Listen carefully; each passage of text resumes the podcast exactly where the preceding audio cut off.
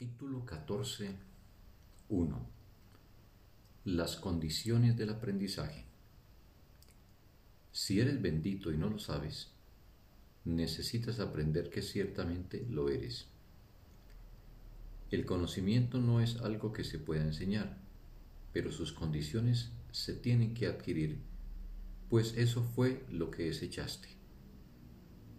Puedes aprender a bendecir, pero no puedes dar lo que no tienes. Por lo tanto, si ofreces una bendición, primero te tiene que haber llegado a ti.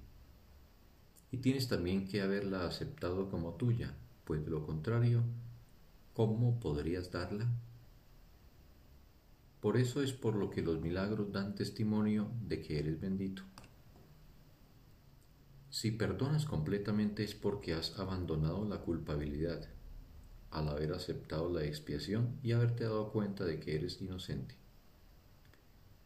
¿Cómo ibas a percatarte de lo que se ha hecho por ti sin tú saberlo, a menos que hicieses lo que no podrías sino hacer si se hubiese hecho por ti? En un mundo nacido de la negación y carente de dirección, se necesitan pruebas indirectas de la verdad. Percibirás la necesidad de esto si te das cuenta de que la negación es la decisión de no querer saber. La lógica del mundo, por lo tanto, no puede sino conducir a la nada, pues su meta es la nada. Si decides ser tan solo un sueño y no tener ni dar nada más que eso, te verás obligado a dirigir tus pensamientos hacia el olvido total.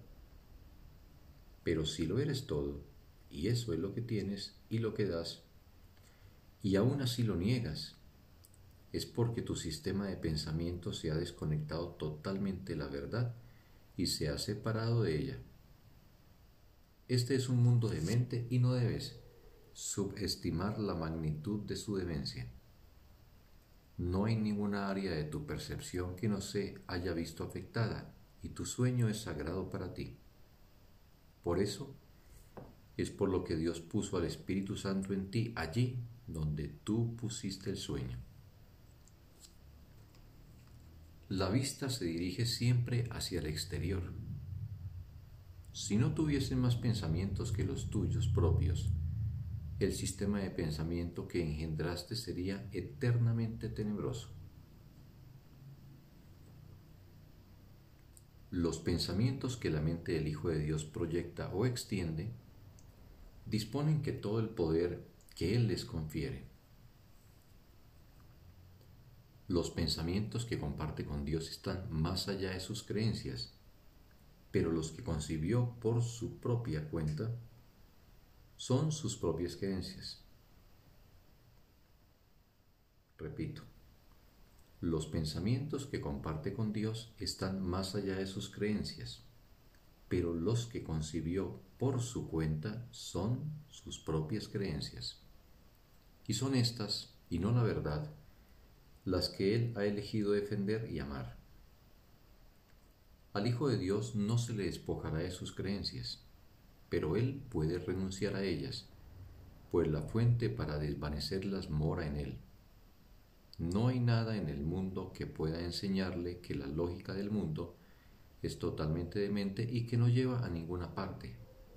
Pero en él, que ideó esa lógica demente, mora uno que sabe que dicha lógica no lleva a ninguna parte, pues él lo sabe todo.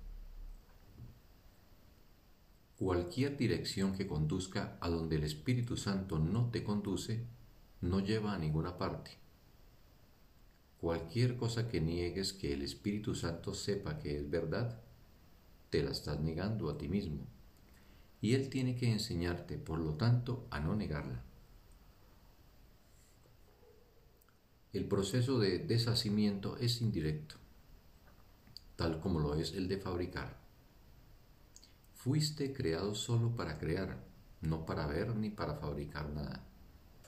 Estas no son sino expresiones indirectas de la voluntad de vivir, que ha sido obstaculizada por el caprichoso y profano deseo de morir y matar. el cual tu Padre no comparte contigo.